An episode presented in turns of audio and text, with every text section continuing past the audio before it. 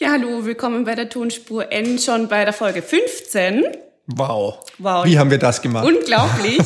Und ähm, wir haben heute das Thema die, die Umwelt managen. Genau. Also, oder auch genannt Spaß mit EMAs. Ja, und ISO 14000. Genau, also die zwei ähm, zertifizierbaren Normen, die es in dem Bereich gibt.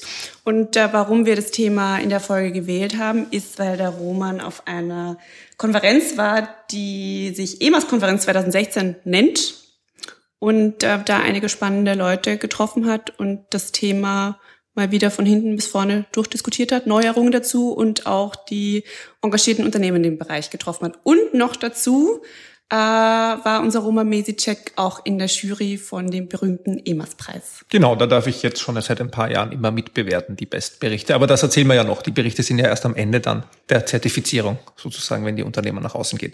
Ja.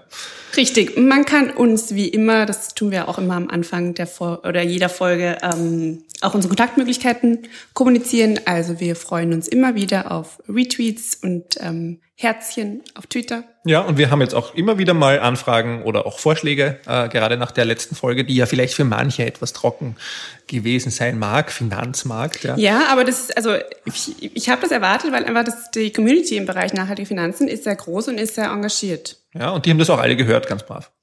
Genau. Ja, und uns ein bisschen Feedback gegeben. Das hat uns sehr gefreut. Aber man kann es auch noch immer weiterempfehlen. Ja, also so, so ist, es, noch nicht. Der Server ist noch nicht zusammengebrochen.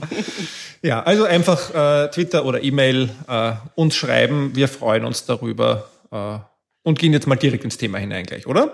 Ja? Genau, also Roman, erzähl mal. EMAS-Konferenz 2016. Genau, wir Was fangen mit erlebt? dem Veranstaltungsrückblick an, der ja auch dann gut zum Thema passt. Äh, die EMAS-Konferenz ist ja eine Konferenz, die jährlich äh, stattfindet, die vor allem einen Zweck hat, die EMAS-Betriebe, die jedes Jahr die besten Berichte legen, auszuzeichnen und äh, auch diesen Austausch unter den Betrieben zu ermöglichen. Und das machen sie mal in einem unterschiedlichen Rahmen. Vor zwei Jahren war das zum Beispiel an der Fachhochschule Krems, hat mich sehr gefreut letztes Jahr war es, glaube ich, in Linz äh, und dieses Jahr in Wien, also immer auch an anderen Orten.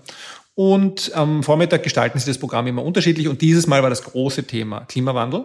Sehr spannend äh, mit einem sehr, sehr großen, oh, großen oder bekannten und auch äh, renommierten Redner, nämlich dem Hans-Joachim Schellenhuber, dem Professor Hans-Joachim Schellenhuber, der das Potsdam Institut für Klimafolgenforschung gegründet hat äh, und uns, äh, also den, ich würde sagen, ungefähr 200 bis 300, 250 Teilnehmerinnen ähm, noch einmal so die Rahmenbedingungen der Klimaveränderung dargelegt hat. Das war ungemein spannend, äh, weil ich ja auch immer in meiner Vorlesung Prinzipien der Nachhaltigkeit viele Folien verwende aus äh, Papers, die auch der Herr Schellenhuber mitgeschrieben hat oder hauptsächlich geschrieben hat. Und ich habe jetzt zum ersten Mal gehört, wie jemand, äh, der die Papers auch geschrieben hat, seine Folien und seine Grafiken erklärt. Und das war einfach toll. Und ging es auseinander mit deinen Erklärungs ja, ich mache es viel laienhafter, muss ich sagen. Ja, also und ich war wirklich, also ich war wirklich gro groß begeistert. Also ich habe selten so viele Notizen mir gemacht bei einem Vortrag äh, über auch Fakten, die mir halt nicht bekannt waren, weil ich erstens kein Experte bin, der dann ins Detail hineinliest. Ja, ähm, aber zum Beispiel, also dass man die Eiszeiten berechnen kann. Ja, also man kann Modelle, die Modelle für Eiszeitberechnungen sind schon so gut, dass Aha. man sagen könnte, also ich muss kurz nachschauen auf meinem Spickzettel, gäbe es keinen Klimawandel, dann äh, würden wir die nächste Eiszeit äh, in 50.000 Jahren äh, erwarten können und die darauf folgende dann nochmal 30.000 Jahre später. Also das lässt sich sozusagen so gut berechnen. Das hat mit der Erd Achse zu tun, wie die Erde zur Sonne steht und das Planetensystem und das lässt sich alles ausrechnen. Sehr interessant. Ähm, ungemein spannend. Ja, mhm. Und dann hat er auch erzählt, und das habe ich auch nie gewusst, dass er sozusagen hat er uns gezeigt in der Grafik einen Knick vor 75.000 Jahren. Da gab's, äh, also gibt, ich hab, kann man nachlesen, die sogenannte Toba-Eruption. Das war ein großer äh, Vulkan, der da ausgebrochen ist. Und gibt's allerdings ein bisschen unterschiedliche Theorien, ob das wirklich der Hauptgrund war. Aber das war mit ein Grund, warum damals die Bevölkerung der, der Erde wahrscheinlich nur mehr so knapp 100 äh, Personen war und der Homo sapiens da so knapp an der Extinction, an der Ausrottung oder also am Aussterben vorbeigeschrammt ist. Mhm. Äh, also er hat halt einfach eine unglaublich spannende Geschichte erzählt. Ja. Also ich habe ganz äh, ein paar Links habe ich habe ich mitgegeben äh, in den in den Notizen zur Sendung und ich würde wirklich empfehlen, das anzusehen. Äh, also ich glaube ganz toll ein Video, die Kohlenstoffstory. Ja, die, also ist es ein Optimist oder Pessimist? Na, er hat einfach das dargelegt, was okay. passiert ist. Ähm, und äh, hat dann schon auch, also es ging dann in der Diskussion danach, aber da komme ich dann gleich nochmal drauf, ging es ein bisschen um, was kann man tun und dann zeigt er schon auch Optionen auf. Ja? Also uns hat er eigentlich, hat, er hat versucht auch den letzten Klimawandelskeptiker zu überzeugen und ich weiß nicht, ob welche im Raum waren, aber man trifft ja immer wieder welche so, äh, die so ein bisschen sagen, na ja, es wird schon nicht so schlimm werden. Mhm. Es ist überhaupt eher der österreichische Zugang, es wird schon nicht so schlimm werden. Ähm, aber das wird schon richtig schlimm werden wenn wir nichts tun. In Österreich wird es diesmal nicht 100 Jahre später passieren. Ja. Und vor allem, also das hat er auch gezeigt, gerade die Region, in der wir leben, äh, wird überproportional durch den Klimawandel betroffen sein, weil die Temperatur im Mittel halt steigt, aber in manchen Regionen mehr und in manchen weniger. Und die Mitteleuropa und insbesondere die Alpenregion wird eine Region sein, die überproportional äh, mhm. äh, an der Temper also wo sich überproportional die Temperatur erhöht. Ja, also unglaublich spannende Geschichte erzählt. Und zwei äh, Videos möchte ich empfehlen. Das eine ist eben diese Kohlenstoffgeschichte der menschlichen Zivilisation, so heißt es, kann man googeln, ist aber auch in den Links drinnen. Da sieht man, wie sich äh, die CO2-Emissionen über die Jahrzehnte seit der industriellen Revolution, wie die mehr geworden sind und kumuliert haben in der Atmosphäre. Das ist ganz toll. Ja? Also anschauen und die Geschichte kann man auch gut nachlesen dazu. Also geht ausgehend von England, wo die industrielle Revolution begonnen hat, dann so ein paar bunte Flecken und irgendwann jetzt ist alles dunkelrot. Ja? Also weil dunkelrot halt heißt sehr viel CO2 schon in der Atmosphäre, in die Atmosphäre ausgestoßen. Und das Zweite ist, das ist aber auch ziemlich viral gegangen in der letzten Zeit. Äh, äh, das heißt auf Englisch The Spiral of Earth Temperature, Temperature Change. Das ist ein animiertes GIF. Ja, also wer das nicht weiß oder GIF, wie man das ausspricht, die, die IT-Welt hält sich da sozusagen die Waage. Ähm, ist ein Bild, das zeigt, wie der, über, über die Jahrzehnte auch die Temperatur wärmer geworden ist. Äh, auf Basis von Messdaten, auch alles ganz wissenschaftlich korrekt und auch ganz spannend. Erklärt mehr oder weniger in diesem einem animierten Bild, äh, was gerade auf unserer Welt passiert. Ja. Und noch ganz viel anderes. Also unbedingt alles nachlesen. Ganz großartig. Ja. Also wir haben wieder tolle Links in den ja. Notes. Und das zweite ganz tolle, also entschuldige, wenn ich da immer so alles noch weiter rede, aber das ist einfach so, ich war wirklich wieder sehr begeistert von der Konferenz, äh, war dann Jürgen Schneider vom Umweltbundesamt, äh, der auch ja schon bei der Pecha Kutschernet, da haben wir ihn beide gesehen. Ja, und sind und, große Fans. Und sind beide große Fans, hatte ein bisschen mehr Zeit diesmal für seine Präsentation und hat äh, Strategien für den Klimaschutz in Österreich vorgestellt, äh, hauptsächlich auf Basis äh, einer österreichischen Studie vom, aus dem Jahr 2015, Klimafolgenabschätzung. Ganz eine tolle, also auch spannende Studie, äh, natürlich auch jetzt nicht so eine optimistische Studie, die uns ausrechnet, äh, ähnlich dem Stern-Report, äh, der ja schon länger erschienen ist, was es kosten würde, nicht zu handeln. Und er hat eben, ist stärker darauf eingegangen, was wir tun können oder sollten oder müssten. Ja, also natürlich äh, das Hauptthema auch in der Diskussion danach. Äh, wir müssen los von fossiler, von fossilen Energieträgern. Ja, also das ist es einfach. Ähm, und äh, Schellenhuber hat dazu gesagt, der Verbrennungsmotor muss endlich auf den Müllhaufen der Geschichte geworfen worden. Da gab es fast Standing Ovations. Naja, nicht von allen, ja, es war ja auch andere Unternehmen da. Aber ähm, insbesondere also diese, diese ähm, dieser Shift zu einem eher äh, ökologischen Mobilitätssystem oder ökologisch verträglicheren Mobilitätssystem wurde auch nochmal referenziert äh, vom Ruprechter bei der Preisverleihung, weil es äh, an demselben Tag offensichtlich auch unser neuer Infrastrukturminister in seiner Antrittsrede, Herr Leichtfried, Herr Minister Leichtfried, auch referenziert hat, dass man beim Verkehrssystem mehr ökologischer denken muss. Ähm, und der hat ja auch eine Geschichte mit dem Thema ökologische Mobilität. Äh, und das ist recht spannend, glaube ich. Also kann man kann einen durchaus manchmal positiv stimmen, äh, wenn man sieht, wie dann auch doch wieder mal die Politik einen ein bisschen mit überraschenden, positiven oder auch innovativeren Statements. Äh, ist man ja nicht gewöhnt. Ja. ja, ist man nicht immer gewöhnt. Ja. Also das waren die Inhalte, die Inputs. Mhm nachlesen. Also es gibt ja immer noch die Klimawandelskeptiker, aber äh, die vielleicht nicht unter unseren Hörern unbedingt, aber trotzdem, es, man kriegt gute Argumente mit. Und wenn man irgendwann die Chance hat, den Professor Schellenhuber zu sehen, eine große Empfehlung. Also auch natürlich Jürgen Schneider, aber äh, unbedingt ansehen. Ja? Also das war sozusagen äh, der Vormittag der Konferenz. Äh, und danach äh, ging es hauptsächlich um den Austausch zwischen Unternehmen, Unternehmensvorstellungen und natürlich um die Preisverleihung. Ja? Aber bevor wir jetzt sagen, wer den EMAS-Preis bekommen hat, sollte man vielleicht mal sagen, was ist denn das überhaupt? Ja, gute Frage. Was, was ist ein Umweltmanagement? ähm, also ich, ich muss ja sagen, ich habe ähm, in meiner Zeit als Unternehmensberaterin im Bereich Nachhaltigkeit immer nur ähm, mit Umweltmanagement ähm, am Rande zu tun gehabt, weil wir, weil ich einen Kollegen hatte, der das ganze Feld betreut hat. Aber äh, ich war bei einer öffentlichen Institution mal ähm, bei diesem Prozess ein bisschen ähm, näher dabei und es ist schon aufwendig. Also so ein Umweltmanagement aufzusetzen ist jetzt nicht so ohne. Ja, also im Prinzip geht es darum, seine Ressourcenströme im Griff zu haben. Ja, oder halt zu steuern, regeln und steuern, wie immer bei Normen. Und erstmal zu erfassen. Ja. Und das ist einmal die größte Challenge für viele Unternehmen, ähm, das mal überhaupt herauszufinden, was für Ressourcenströme sie überhaupt haben. Ja. Und äh, in dem Sinn auch die Wertschöpfungskette auch dahin, dahingehend zu hinterfragen. Ähm, also und das ist ja auch immer wieder wieder spannend. Also ein Thema ist ja ähm, allein äh, jetzt Erhebung von Abfalldaten, also mhm. jetzt, wo man sich denkt, das muss ja zu erheben sein, ja, aber das ist auch interessanterweise bei vielen Unternehmen nicht möglich, auch wenn sie dann noch global agieren, ähm, die Mülldaten zu erheben. Mhm. Also Ganz interessant. Ja. Und klassisch ist es halt eben einerseits das, was reinkommt, das ist meistens Energie und Rohstoffe und das, was rauskommt, ist der Abfall. Also das sind die Hauptthemen und so hat eigentlich Umweltmanagement auch begonnen. Inzwischen ist das natürlich ein, ein highly sophisticated, also sehr anspruchsvolles System geworden, insbesondere die Normen. Und man startet eigentlich, also es klingt natürlich jetzt Lehrmeinung, ja, man sollte ja eigentlich mit der Umweltpolitik starten und mit diesem Tone from the top, den wir uns ja auch immer bei Nachhaltigkeit wünschen, wo sich dann die Geschäftsführung dazu bekennt, die Umweltleistung vielleicht des Unternehmens zu erhöhen ja, und die Auswirkungen äh, im Umweltbereich zu verringern. So zum Beispiel steht es in unserer Umweltpolitik der Fachhochschule Krems. Also wir sind ISO mhm. 14000 zertifiziert. Ähm, und das ist halt dann sozusagen äh, von diesem Ziel ausgehend bricht man das runter, von dieser Vision, Ziel, Politik ausbrechend, bricht man es runter in die einzelnen Maßnahmen und also bei uns im Haus und bei den vielen Unternehmen und auch bei den ausgezeichneten Unternehmen, das sind ja vor allem vielfach Industrieunternehmen, geht es dann halt eben sehr stark genau um das, was du sagst.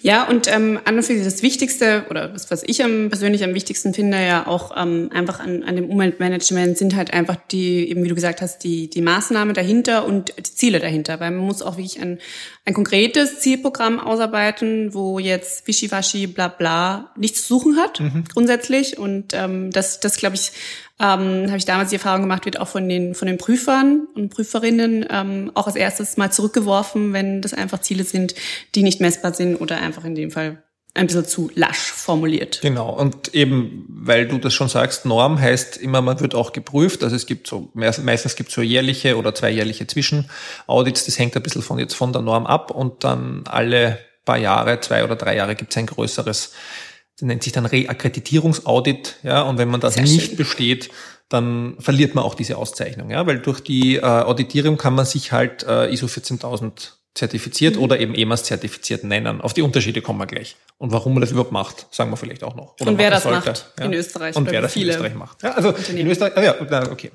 Aber jetzt haben wir sozusagen schon alles mal in Maßnahmen verpackt und äh, messen ordentlich. Und das ist wirklich auch das, was du gesagt hast, möchte ich nochmal unterstreichen. Dieses messbare Ziele ist das, worauf die Auditoren schauen. Ja, und das ist wirklich nicht immer leicht, weil wir zum Beispiel, also ich finde das immer ganz gut, wir haben ganz klar äh, natürlich, dass wir unsere Ressourcenströme versuchen zu reduzieren, sage ich mal. Ja, und das können wir auch gut messen, da haben wir überall unsere Zähler im Haus. Ja.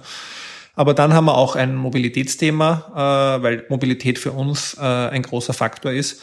Und da geht's dann, wird's dann schon schwieriger auch, ja. Haben wir eine Studierendenbefragung mal gemacht, wie die anreisen, ja, und dann, wie man das beeinflusst, da kommt man dann immer schon stark in den Bereich Bewusstseinsbildung. Und da ist es dann auch schwieriger, äh, also für uns jetzt mal, aber auch für andere Unternehmen, die sich diese, die sie vielleicht viel, viel mobil unterwegs sind oder hohe Logistikanteil haben, da ist es dann oft schon schwieriger, da dann so richtig sozusagen diese Veränderung zu erwirken, weil es ja dann um eine Verhaltensänderung bei manchen Menschen geht. Also mhm. Also wie Spritspartraining war zum Beispiel lustigerweise bei der Konferenz, bei dem Erfahrungsaustausch Austausch vielfach Thema. Also es machen offensichtlich Aha. alle Unternehmen, habe ich gelernt, die viel äh, Außendienstmitarbeiter entweder haben oder eben bei LKW sowieso inzwischen, aber auch jetzt schon bei Pkw Außendienstmitarbeitern äh, machen das. Und es bringt ihnen, sagen sie alle, einen direkten Nutzen. Mhm. Aber es ist eben sozusagen nicht ein, ein sozusagen mechanischer Eingriff, sondern es ist eben die Bewusstseinsänderung bei dem Fahrenden, bei mhm. der fahrenden Person, äh, die dann bewirkt, dass der ein bisschen vorsichtiger fährt äh, und dadurch dann in Summe, wenn die 100 Kraftfahrer haben oder so, Macht das was aus, ja? Genau, ja. Mhm. Und es ist auch wirklich, also bei dem, bei dem Nutzen, der, den die Unternehmen angeben, sagen alle, natürlich ist uns die Umwelt wichtig, aber gerade im Bereich äh, Umwelt und wenn es um Effizienz geht, ist das erste oft dann auch die Geldbörse, die dann geschont wird dadurch. Ja. Absolut, ja. Ähm, ja, wenn, wenn die Maßnahmen auch ähm, niedergeschrieben sind, dann ist ja ähm, auch eine Vorgabe, das Ganze in einem Bericht zu verfassen, mhm. den sogenannten Umweltbericht. Ähm, ist das bei beiden Systemen so? Da war irgendwas. Nein, das ist nicht bei beiden Systemen so.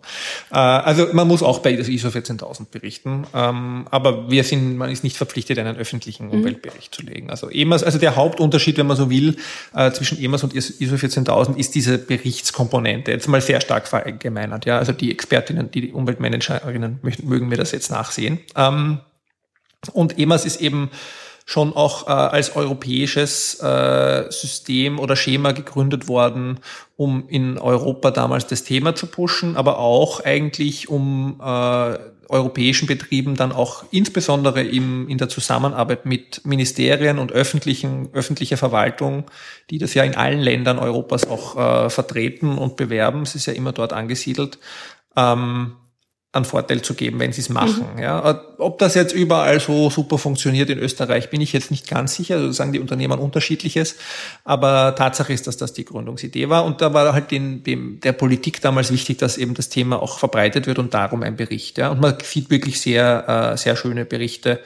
Äh, und kann aus diesen Berichten einfach unglaublich viel lernen. Ja, also ich muss auch ganz ehrlich sagen, für unser Umweltprogramm und auch für unsere Darstellung intern hole ich mir die Anregungen aus anderen Berichten. Ja, ich meine, ich lese eh jedes Jahr die Berichte in der Jury. Ah, ja. Äh, und da kann man sich einfach auch ein bisschen was abschauen, sage ich mal. Aber wer hat denn heuer gewonnen? Kannst du uns das vielleicht ja, sagen? Ja, wer hat heuer gewonnen? Also wir hatten fünf Preisträger ich jedes blättere Jahr. Im, ja. im Programm. Ja, und so, und lese vor. Also die, die Sieger in der Kategorie ähm, EMAS-Preis 2016, für, das wollte ich schon immer mal sagen, mhm. für die Umwelterklärung und innovatives Umweltmanagement haben die Markers GmbH gewonnen. Das ist ganz spannend, das ist eine Reinigungsfirma. Also auch ein, eine Firma, die ganz viel, also Putzmittel etc. verwendet. Äh, spannend, ich, also ich habe sehr spannend gefunden, ein Wiener äh, Familienunternehmen, das ich vorher nicht kannte. Ähm, recht groß, äh, aber die sehr stark auf dieses Thema setzen. Ja? Und da kann man sich schon vorstellen, die haben viel Ressourceneinsatz. Mhm. Das bringt ihnen sofort was. Ja? ja, dann haben wir auch noch auf der Liste PMS. Ich habe kurz geschmunzelt, aber es geht um Elektro- und Automationstechnik. Ja, also auch ressourcenintensiv. Äh, auch da wieder das klassische oder das, das sehr äh, naheliegende Argumente der Einsparungen, die man damit erreichen kann. Ja, ja dann haben wir auf der Liste den Wiener Flughafen. Das hat mich total überrascht. G, ja. ja. also, also überrascht, aber ich also auch schon, als ich den Bericht gelesen habe, das ist schon toll. Also auch wenn man sich überlegt, dass die ja eher schon mal in der nicht der einfachsten Branche vielleicht sind. Ja, ich meine, sie sind jetzt nur die, nur unter Anführungszeichen die Betreiber des Flughafens, mhm. aber trotzdem. Aber da sind auch ganz viele Betriebe angesiedelt äh, und das ist auch ein toller Multiplikator. Absolut. Also im Flughafen, das weiß ich nur aus, ähm, aus äh, persönlichen Erfahrungen, da wird viel gemacht ja, in mhm. dem Bereich. Also da, da ist der ähm, Vorstand in dem Fall dahinter, dass da intern was passiert. Aus Quellen. Dann haben wir noch die Jeldwin Türen GmbH. Genau, also stellen Türen her, Türen okay. her, ja, auch sehr spannend. Was, sind denn, was sind denn Zargen? Ich glaube, das ist das, wo die Türen drinnen sitzen. Aha, okay, danke. Aber äh, ich bin nicht sicher. Also wir brauchen jetzt einen Tweet, der uns das erklärt. genau. Und dann haben wir noch die Bernhard AV GmbH. Ja, mit denen saß ich dann nachher auch zusammen am Tisch äh, beim World Café. Die sind ein äh, Veranstaltungsdienstleister, also machen Veranstaltungstechnik äh, und bauen halt auf die Bühnen und wieder ab, ja, und sind der einzige EMAS-zertifizierte Betrieb. Ja, also ich, ich hoffe, dass sie da, also ich finde, ich fand die einfach ungemein sympathisch. Die nehmen das total ernst, haben alle ihre Scheinwerfer durch LEDs ersetzt, ja.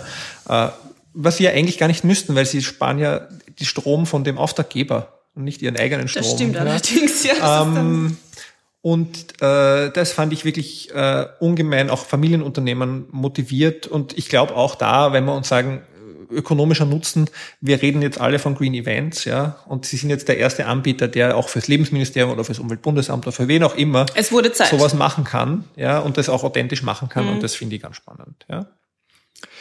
Und vielleicht, äh, das machen wir vielleicht auch noch ganz kurz, wenn wir schon alle Preisträger nennen. Es gibt ja bei, den, bei der ISO 14000 und bei EMAS eine Besonderheit, nämlich, dass man auch ein Umweltteam haben muss. Also es muss immer einen Umweltbeauftragten geben, äh, der benannt wird. Das bin an der Fachhochschule Krems äh, jetzt ich geworden, Uhu. vor kurzem. Und meine Stellvertreterin ist unsere Facility-Chefin. Äh, äh, das ist auch eine ganz gute Kombination so, mhm. glaube ich, ähm, weil die ja auch wirklich an den Ressourcenströmen dran sitzt. Ja, und diese Umweltteams äh, werden eben auch ausgezeichnet und da gab es drei Preisträger. Genau, da haben wir einmal ähm, das Umweltteam des Vereins zur Förderung kirchlicher Umweltarbeit. Ganz spannend, also kirchenübergreifendes Umweltteam, mhm. ja, und das ist ja auch eine Multiplikatorwirkung wieder. Enorm, Absolut. Ja. Dann haben wir Agrarmarkt Austria, das Umweltteam, und ähm, das Umweltteam der Bezirkshauptmannschaften des Landes Niederösterreich. Ja, also wir haben da auch in der Jury uns bewusst dazu entschieden, damals auch bei der Auszeichnung, eher Multiplikatoren äh, auszuwählen, um ein bisschen in die Breite zu gehen.